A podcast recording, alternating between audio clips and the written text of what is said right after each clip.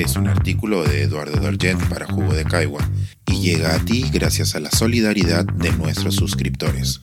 Si aún no estás suscrito, puedes hacerlo en www.jugodecaigua.pe. El pueblo no es pueblo, compañeros.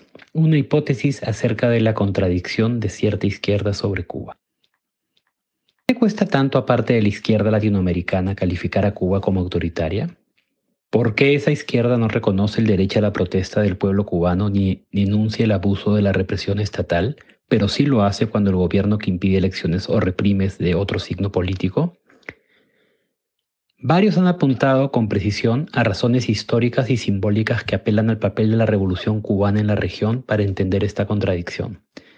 Por ello, deseo centrarme, más bien, en una razón teórica más profunda que también puede ayudar a entender esta defensa del régimen cubano. Para los grupos mencionados, un gobierno de izquierda conoce lo que realmente quiere y necesita el pueblo, así con mayúscula, y es poco relevante lo que diga ese pueblo con minúscula cuando protesta. Esta distinción abstracta entre pueblo con mayúscula y pueblo con minúscula ayuda a entender esta disonancia. La primera aplicación concreta del argumento del pueblo que no es pueblo se da cuando los bolcheviques disuelven la Asamblea Constituyente en 1917 porque solo recogieron el 23% de los escaños al ser arrasados por los socialistas revolucionarios, con 43%. Ello gracias a los sectores rurales. El partido de Lenin llegó a la conclusión de que los procesos revolucionarios en favor de el pueblo, con mayúscula, eran muy importantes como para dejarlos en manos del pueblo, con minúscula, y desconoció los resultados e impuso una estructura de poder basada en un partido único. ¿Qué motivó esa desconexión entre los votantes y sus reales intereses? Para ellos, el peso de los viejos poderes todavía vigentes, capaces de manipular a las masas, hacen que esa mal llamada democracia electoral sea apenas una democracia burguesa.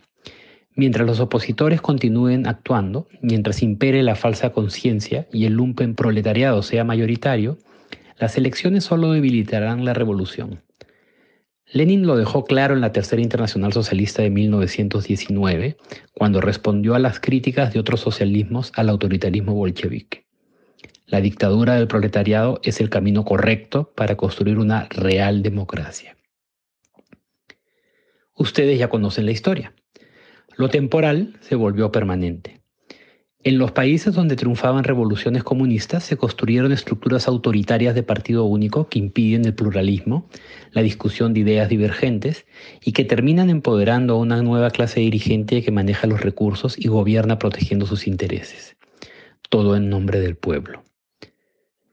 La mayoría de las definiciones de democracia, Linz, Weyland, etc., demandan que para que un régimen pueda ser calificado como democrático, la voluntad popular debe ser recogida no solo en procesos justos donde está garantizada la igualdad política, sino también que sean procesos empíricos y renovables. Esta voluntad popular tiene que manifestarse en forma práctica, de manera directa, y no vale imputarlo con base a alguna forma abstracta, sea el interés real del pueblo, con mayúscula, a lo Lenin, o el espíritu de la comunidad nacional, a lo Hitler. Además, debe consultarse cada cierto tiempo para poder evaluar a las autoridades. Así, se calificará como autoritario a todo régimen, sea de derecha o de izquierda, que no cumple esos requisitos. Y por eso Cuba es autoritaria. No hay mucha vuelta que darle.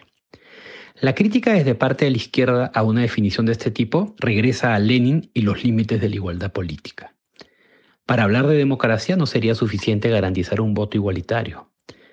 No es posible hablar de una competencia justa en un mundo desigual, nos dicen, donde los poderosos todavía tienen los recursos materiales para imponerse. Este argumento, por supuesto, no debe ser minimizado.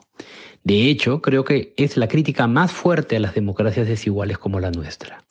Por ejemplo, ¿cómo no reconocer esta disparidad en la competencia tras ver el papelón de nuestros medios de comunicación en la segunda vuelta, donde nos recordaron que, a pesar de sus códigos internos y deberes constitucionales, fueron guardaespaldas de intereses económicos y de sus directorios? Pero eso no vale la alternativa autoritaria de izquierda. La izquierda, más bien, tiene abundante evidencia en el último siglo para reconocer que sus propias estructuras y justificaciones pueden replicar todo lo que aborrecen los autoritarismos de derecha. Paternalismo, antipluralismo e instituciones opresoras que impiden el desarrollo individual y colectivo. Represores, en varios casos, de nivel extremo y totalitario. Reconocer los límites de la igualdad política y la forma en que el dinero y el poder se cuelan en la democracia debe interpelar a todo demócrata, pero no debería llevar a negar la relevancia de la participación política igualitaria para garantizar procesos más plurales, ni minimizar las garantías que brindan regímenes de este tipo para canalizar demandas, levantar la voz contra la opresión o hacer rendir cuentas a gobernantes abusivos. Esas izquierdas que defienden la protesta y demandan límites al Estado al ejercer su poder, se contradicen al no proteger esos mismos derechos en el caso cubano y justificar la represión con base en supuestas causas de la protesta.